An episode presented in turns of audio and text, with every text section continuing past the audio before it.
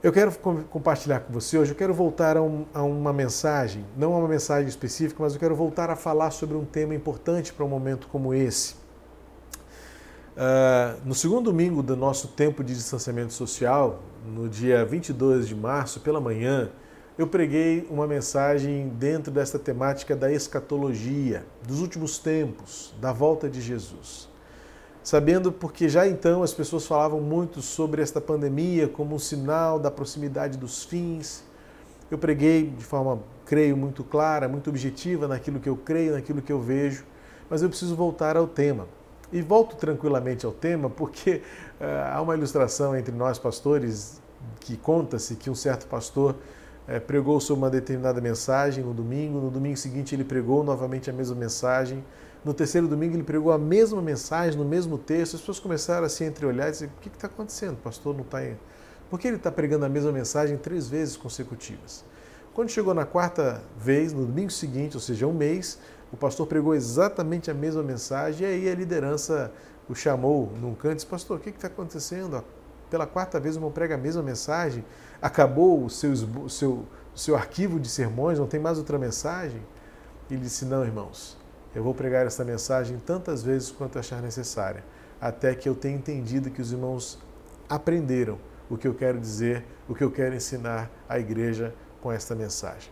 Eu devo confessar que, como aquele pastor, às vezes dá vontade de pregar a mesma mensagem várias vezes, as mesmas palavras, o mesmo ensinamento, insistir nos mesmos valores que me movem, que, que me motivam a ser quem eu sou e a liderar a igreja naquilo que eu acredito, naquilo que eu interpreto e vejo à luz da palavra de Deus. Por exemplo, gostaria de poder pregar de novo a mensagem do domingo passado pela manhã sobre não olhar para trás. Queria pregar de novo hoje a mensagem do domingo à noite, né? fazendo-nos entender o contexto em que vivemos, as circunstâncias que enfrentamos, na esperança de que o Senhor é dono de todas as coisas. Sim, eu gostaria de poder repetir muitas mensagens, mas é preciso variar e falar sobre tantos outros temas e assuntos. Mas essa semana foi uma semana muito importante nesta concepção acerca dos sinais dos tempos e dos últimos tempos. Se não, vejamos, estamos no auge de uma pandemia. Não sabemos bem ao certo se os números são reais, se já passamos do pico, se reabrir é prudente, é procedente.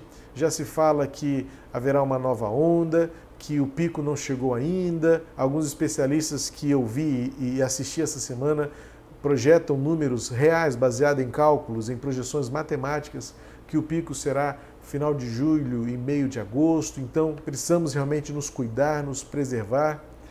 E pandemia, doenças graves assolam a humanidade de tempos em tempos e então vem aquela pergunta: será que o mundo vai acabar agora? Mas essa semana mais três coisas aconteceram, três fenômenos aconteceram que nos deixaram assim com os olhos arregalados diante de tudo que estamos vivendo e ouvindo. A famosa nuvem né, de gafanhotos que saindo da Argentina, é, subindo o nosso continente, ameaçando as lavouras do sul do Brasil, foi tema de muitas falas escatológicas fazendo associações, muitas delas até pertinentes, acerca das revelações bíblicas sobre a figura do gafanhoto, a metáfora que há na palavra de Deus sobre os gafanhotos, como uma das pragas do Egito, como as nuvens de gafanhoto que devoravam as hortas eh, e, os celeiros eh, do povo de Deus, na narrativa de Gideão. Ah, Malaquias compara gafanhoto ao inimigo Satanás, que vem, o devorador que vem tirar a nossa prosperidade. Então, gafanhotos foi um tema que nos deixou perplexos. Agora sim é o fim dos tempos. Mas somado a isso, o México sofreu um terremoto, uma região do México sofreu um terremoto de 7,5 na escala Richter. Não sei se você viu ou vi imagens que foram gravadas, vários vídeos foram feitos e é realmente assustador. O piso mexer, os prédios balançarem, os postes sacudirem como se fossem árvores.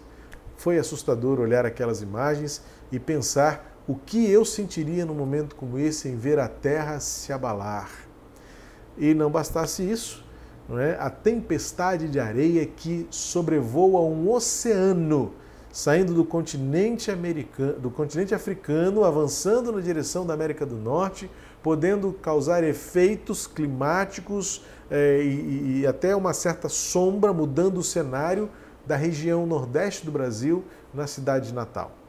É assustador. Pensar sobre essas coisas todas causam, no mínimo, perplexidade e, por que não dizer também, curiosidade. O fato é que, diante desses fenômenos, sempre nos vem à mente os, o que a Bíblia fala dos sinais dos tempos. É chegado o fim? E eu preciso, então, ajudar você a compreender, a desenvolver um raciocínio que seja, primeiramente, bíblico, em segundo lugar, saudável e espiritualmente edificante, que, que frutifique na sua vida aquilo que o Espírito Santo tem para você à luz das Escrituras Sagradas. É tema polêmico, é assunto que dá debates, é assunto diversificado de opiniões e de interpretações. Não sei se você vai lembrar, mas está no nosso canal. Veja lá a mensagem do dia 22 de março pela manhã, quando eu falo sobre o final dos tempos, numa primeira mensagem. É, existem visões acerca do chamado milênio, que isso define muito a forma como você vai interpretar as coisas que acontecem ao longo da história da humanidade e mais especificamente na história da igreja, e que dará a você uma, um posicionamento, uma forma de encarar tudo isso a partir da maneira como você interpreta as escrituras por pelo menos essas três bases fundamentais que são pré-milenismo, pós-milenismo e amilenismo. Como eu disse, é tema para estudos mais aprofundados, mais delongados, mas eu encorajo você a pesquisar na internet. Quero dar uma sugestão. Meu grande amigo, colega, foi meu aluno e hoje é meu chefe no Seminário do Sul, uh, o professor doutor Valtair Miranda. Ele é especialista em literatura apocalíptica e ele tem um canal no YouTube. Não estou ganhando nada, ele é meu amigo, até porque ele não é monetizado, ele faz isso de forma também gratuita é, visite o canal dele e você vai ter muitos ensinamentos proveitosos, muito equilibrados, muito virtuosos sobre uma interpretação lúcida, sensata da literatura apocalíptica, tanto na Bíblia, nas Escrituras, como também um estudo panorâmico da história é, das religiões sobre a, a interpretação e a visão do final dos tempos. Sugiro a você então no YouTube, Valtair Miranda, inscreva-se no canal, assista uma série de vídeos que ele tem. E o que eu vou compartilhar hoje foi também de diálogos e conversa com ele, porque como ele sabe mais do que eu, vamos aprender com quem sabe. E nós conversamos sobre isso, pedi a ele que é, produzisse vídeos sobre este tema, já que ele é doutor na área, e que pudesse então ajudar e, e fazer as pessoas compreenderem aquilo que significa é, é, interpretar os últimos tempos e, e, e saber conhecer os sinais dos últimos dias. Como eu disse, essa semana nós enfrentamos, já enfrentamos a pandemia, tempestade de areia, nuvem de gafanhoto, terremoto no, no México e a gente precisa compreender algumas verdades acerca disso tudo. Primeiro, nós vamos nos basear num texto de quando tudo começa para nós como Igreja de Cristo. Eu quero convidar você a abrir a palavra de Deus no livro de Atos, capítulo 2, nos versos 14 até o 17, na primeira parte apenas, porque o texto depois segue. Para nós, importante nesse momento apenas o capítulo 2 de Atos, versículos 14 ao versículo 17, parte A. Diz assim a palavra de Deus: Então Pedro se levantou, juntou junto com os onze, e erguendo a voz, dirigiu-se à multidão nesses termos: Homens de Judéia, e todos vocês que moram em Jerusalém, tomem conhecimento disso e prestem atenção no que vou dizer. Estes homens não estão bêbados, como vocês estão pensando, porque são apenas nove horas da manhã. Mas o que está acontecendo é o que foi dito por meio do profeta Joel, e acontecerá nos últimos dias, diz o Senhor, que derramarei o meu espírito sobre toda a humanidade. O contexto aqui é o chamado Dia de Pentecostes quando a igreja se reúne pela primeira vez, depois da, da, da, da assunção de Jesus aos céus, Jesus é, é, é, desaparece no meio das nuvens, os discípulos ficam ali olhando e aguardando o que vai acontecer. E por 50 dias eles esperam algo acontecer. Então, diz o texto no capítulo 2 que, cumprindo-se o dia de Pentecostes, eles estavam todos reunidos no mesmo lugar. E, de repente, o tempo de Deus é algo precioso, indefinível, imensurável. O texto vai dizer agora que de repente, ou seja, quando eles menos esperavam, Essa é uma chave importante para você compreender tudo aquilo que a Bíblia fala. Não é quando nós esperamos, não é quando nós achamos, não é quando nós definimos. O Espírito Santo desceu sobre a vida daquelas pessoas, então eles começaram a falar em línguas que eles não conheciam. Cada um conseguia falar em línguas que não conheciam e outros ouviam em suas próprias línguas. E naquela, daquele fenômeno chamado de glossolalia, né, muitas línguas ao mesmo tempo. A palavra aqui refere-se a dialetos, tanto é que diz que cada um falava em sua própria língua. Não foi um fenômeno carismático, não foi um fenômeno metafísico no sentido de línguas é, não humanas, não. Eu vejo claramente aqui que o sentido é línguas humanas, porque diz que cada um falava na sua própria língua e todos entendiam. Então é um fenômeno de dialetos e línguas estrangeiras, de uma múltipla e instantânea interpretação pelo Espírito Santo. Também fala de chamas como que de fogo, labaredas como que de fogo, que desciam sobre a cabeça daquelas pessoas. Então, quem olhava de fora quem não estava participando daquele momento disse assim: que gente doida, estão todos bêbados. Então é quando no versículo 14 Pedro se levanta, faz um sinal lá e diz: Olha, pessoal, não é nada disso, não estão bêbados. O que acabou de acontecer aqui é o que o profeta Joel predisse. Está lá em Joel 2, 28 a 32.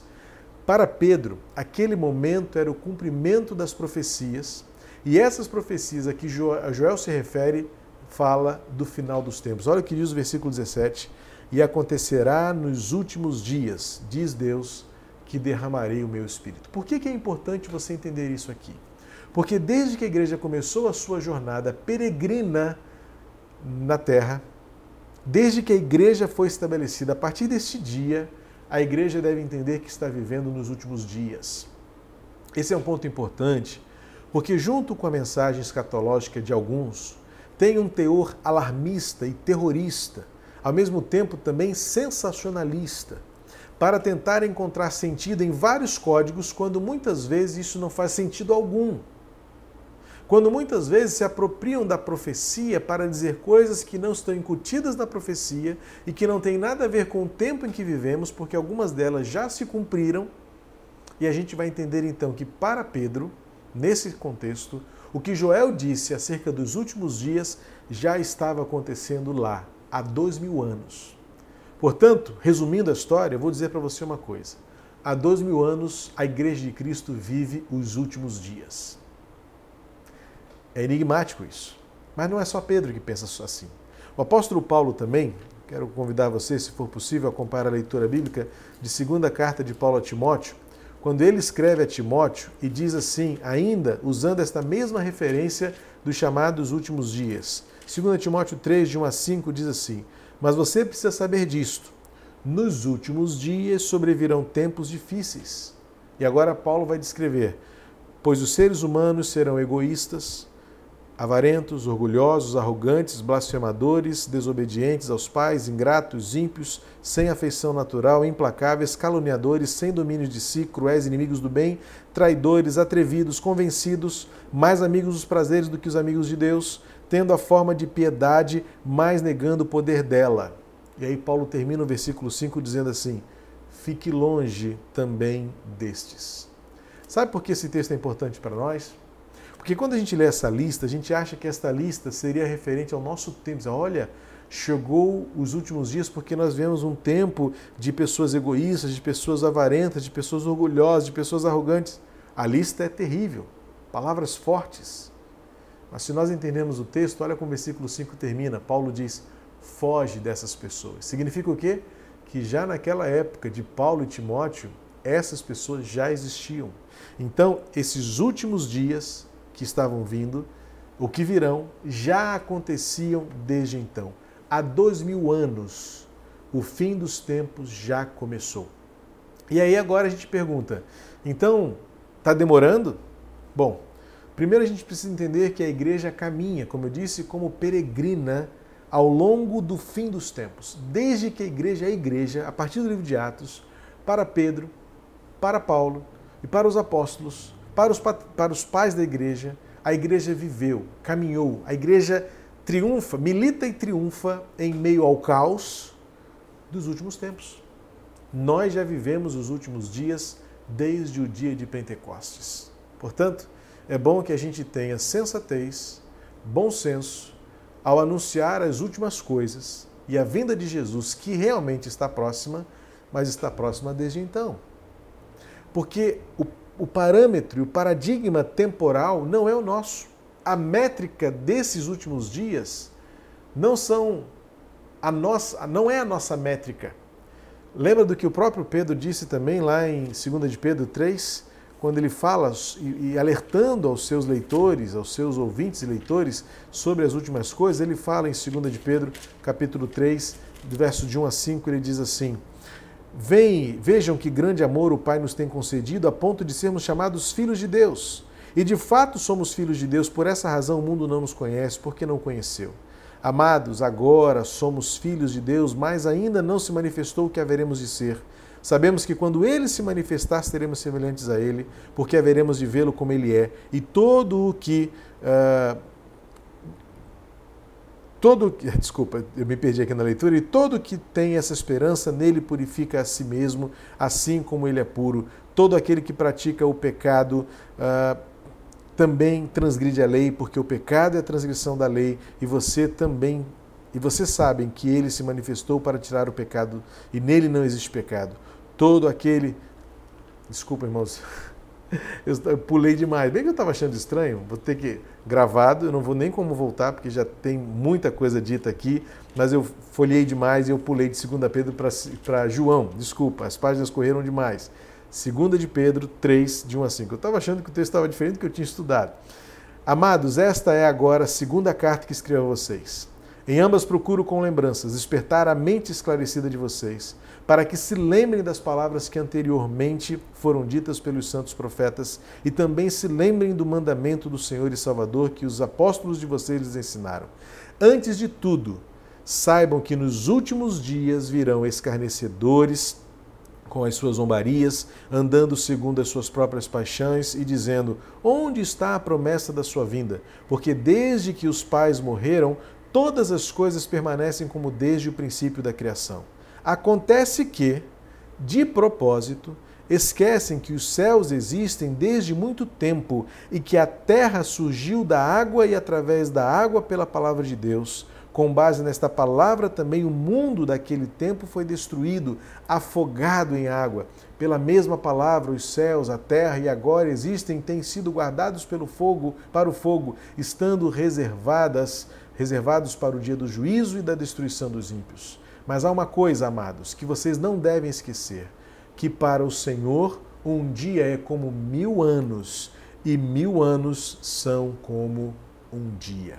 Desculpa a confusão do texto, mas é como eu disse, é porque as folhas correram, eu não percebi que eu estava lendo João e não a segunda carta de Pedro. 3, 8. Para Deus um dia é como mil anos e mil anos é como um dia. Este paradigma, este referencial temporal é que nos faz ter uma falsa sensação de que Deus está demorando a permitir a volta de Jesus. Porque, na verdade, quando você lê esse contexto, vai perceber que o que o Senhor está sendo é longânimo, gracioso e a volta de Jesus não está demorando. Nós é que não conseguimos vivenciar e atentar para a dimensão temporal do Deus que é onipresente, onisciente e onipotente, que não se limita a este tempo cronológico que nos, que nos rege, que nos escraviza, que nos aprisiona. A demora é, na verdade, a graça de Deus dando oportunidade para que toda a humanidade se renda aos pés do Senhor Jesus. Jesus não voltou ainda porque ele está dando chance a você de ajustar e consertar o seu caminho. E ainda que Jesus não volte, um dia nós iremos. A nossa vida tem uma data limite. A nossa existência tem um, uma limitação. E muitas vezes parece que a gente vive como se Jesus nunca mais voltasse, ou até mesmo como se nós nunca mais morrêssemos. São duas concepções que não podem fugir da nossa mente e da nossa frente. A gente não pode viver como se Jesus não voltasse, mas também não podemos viver como se nós não morrêssemos um dia. Isso significa o senso de responsabilidade e o senso de urgência. Sendo assim, não é muito apropriado a gente dizer que os últimos acontecimentos que estamos vivendo são os últimos tempos, pois os últimos tempos já começaram há muito tempo, desde que a igreja começou a existir lá no livro de Atos, quando os primeiros apóstolos se reuniram e interpretaram a partir de agora o tempo está começando. Evidentemente que Jesus ensina algumas coisas próprias, ele fala sobre os sinais. Quando lemos Mateus 24, 25, Marcos 3, Lucas 17, 21, os discípulos saindo do templo mostram para Jesus, está lá em Mateus 24, 25, a beleza, o templo era enorme, gigantesco, e eles ficaram admirados com aquela construção e Jesus os surpreendeu e assim, isso aí vai ser destruído, não vai ficar pedra sobre pedra.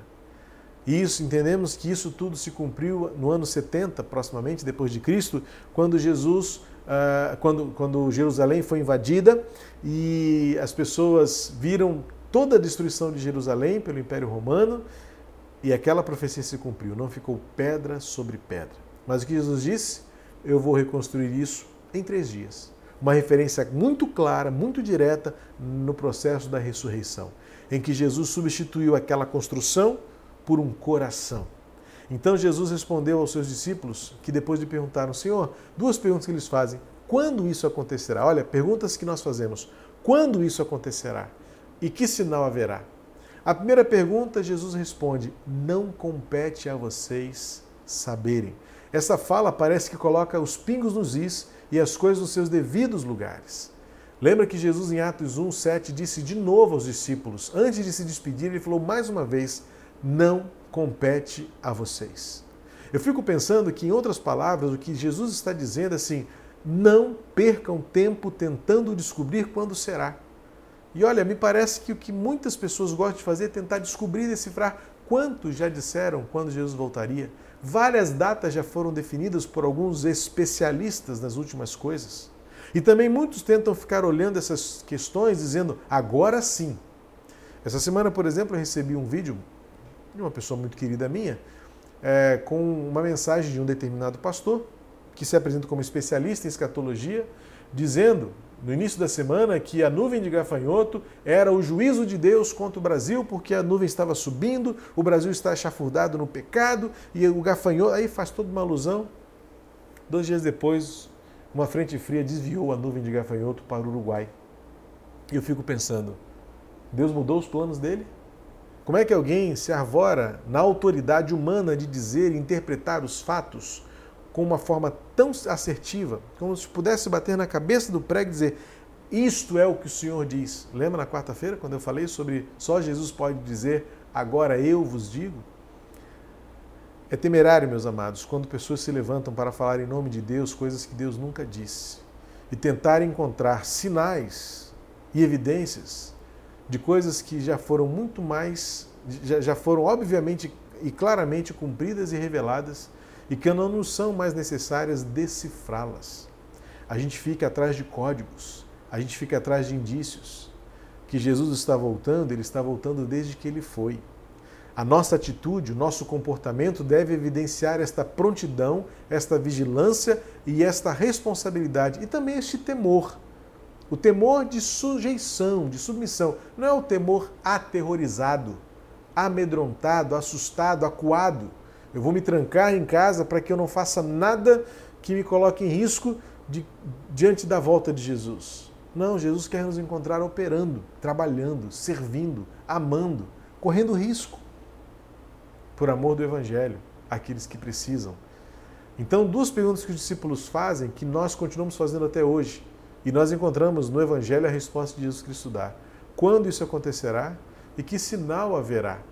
Os sinais que Jesus se refere são sinais que Paulo já te confirmou, que Pedro também disse: falsos profetas, guerras e rumores de guerras.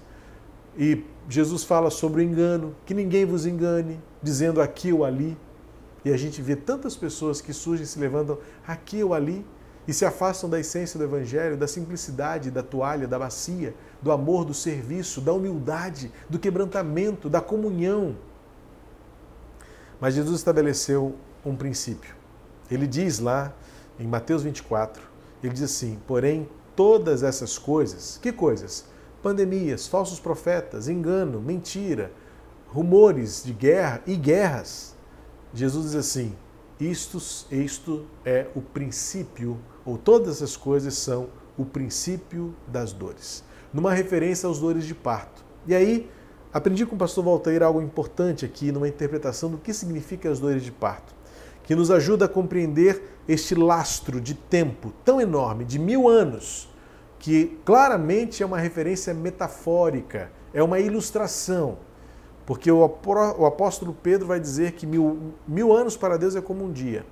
Por isso, de repente, não na nossa hora, não no nosso tempo. E também para Deus, um dia pode durar mil anos. E então Jesus fala: tudo isso é apenas o início das dores. Sabe o que são os inícios das dores? O doutor Valtair me fez entender que há uma referência às dores de parto. E como é, ou como são as dores de parto? Não sei. Mas o que eu sei, o que as mulheres dizem, o que a ciência diz, é que quando o bebê está para nascer, as dores de parto se tornam mais frequentes, com menores intervalos entre si e vão se intensificando até que o bebê vem à luz do mundo. Então, a chave para interpretar os sinais dos tempos é compreender que Jesus está voltando na medida em que nós percebermos que tais sinais estão se tornando cada vez mais intensos, frequentes e em menores intervalos. Então, diante disso, a gente pode declarar que temos uma sensação de que o fim está mais próximo do que nunca. Mas não ficar encontrando códigos e, a partir desses códigos, tentar definir novas profecias, como esta que eu vi essa semana, de que os gafanhotos estavam vindo para o Brasil para ser o juízo de Deus contra a nossa nação. Porque os, os gafanhotos se desviaram para o Uruguai e esta profecia caiu por terra. Sim, nós podemos colocar em xeque as profecias quando elas não se cumprem. Portanto, este pastor, este professor de Bíblia, perdeu uma oportunidade de ser humilde, de ficar em silêncio e de aguardar as coisas acontecerem para falar na autoridade do Espírito Santo com humildade aquilo que a Bíblia ensina. A lógica é esta. A lógica é saber que os sinais dos tempos vão mostrar que os males se intensificarão, que o amor esfriará. E significa dizer que nós vivemos nessa geração a expectativa que tantas outras gerações viveram e que pode ser que não seja na nossa geração. E então fica uma pergunta: como nos portar diante disso tudo? A resposta está em Mateus 25, 13. O que Jesus disse aos discípulos é o que ele diz para nós hoje: vigiem, pois. A nossa atitude deve ser de vigilância e a vigilância significa prontidão. E eu me lembro que Russell Shedd, meu saudoso mestre teólogo, uma referência bíblica para mim, ele sempre dizia que a literatura apocalíptica não pode nunca nos causar medo ou terror. O Apocalipse e a mensagem do Evangelho, a mensagem das profecias da escatologia, devem nos trazer a esperança. Porque quando lemos o Apocalipse, a gente se apega aos detalhes das figuras, dos cavaleiros, das cores, dos candelabros, dos cadeados, dos livros. Mas no final, a única mensagem que prevalece é que Jesus vence no final. Essa é a nossa esperança, essa é a nossa certeza. Vigiemos, pois, porque a igreja sempre caminhou no fim dos tempos. Nós sempre vivemos os últimos dias. Nós sempre enfrentamos pessoas mais e enfrentaremos pessoas mais. Chegará o tempo, sim, onde nós sofreremos o que a Bíblia fala da grande tribulação, que é o momento de um sofrimento nunca visto contra o povo de Deus. Mas há que se convir que em outras eras, em outras épocas, talvez alguém já tenha pensado que já se vivia na grande tribulação. Porque ao longo da história da igreja, os mártires foram decapitados. Servos e santos do Senhor Jesus foram jogados nos coliseus para serem devorados pelas feras. E pode ser que naquele tempo, alguns intérpretes da palavra já diziam: esta é a nossa grande tribulação. O fato é que desde que Jesus foi, ele já está voltando. Desde que a igreja é igreja, nós já caminhamos nos últimos tempos. Desde que o mundo é mundo em Jesus Cristo, a igreja vive os últimos dias. Portanto, vigiemos, porque o que prevalecer, o que for fiel até o fim, receberá a coroa da vida e esta é a nossa esperança. Deus abençoe você. Neste domingo, um almoço abençoado para você e sua família e à noite estaremos juntos. Se Deus permitir e Deus assim quiser, estaremos ao vivo, interagindo um pouco mais na nossa transmissão online de um culto ao vivo às 7 horas da noite. Pai querido, obrigado porque a tua palavra renova em nós a esperança e nos põe em pé vigilantes, firmes, sabendo que o nosso viver é um viver de prontidão, preparados para encontrarmos-nos contigo, seja pela volta de Jesus ou seja quando a nossa vida aqui terminar. Guarda o teu povo, renova o ânimo, renova a esperança, dá-nos força para dar testemunho de que a vida com Jesus é a única forma de enfrentar guerras e rumores de guerras, pandemias, terremotos, aflições, dores e perseguições. Pois agarrados à graça, jogados aos pés da cruz de Cristo, é que encontramos a força para permanecermos de pé, esperançosos e alegres por Jesus. E é no nome dele que eu oro. Amém. Que Deus abençoe a sua vida, que a graça de Jesus esteja sobre você e sua casa, que o amor de Deus fortaleça você e todos os seus, e que o Espírito Santo oriente você, guarde você em todo o seu caminho, hoje e para todo sempre. Amém.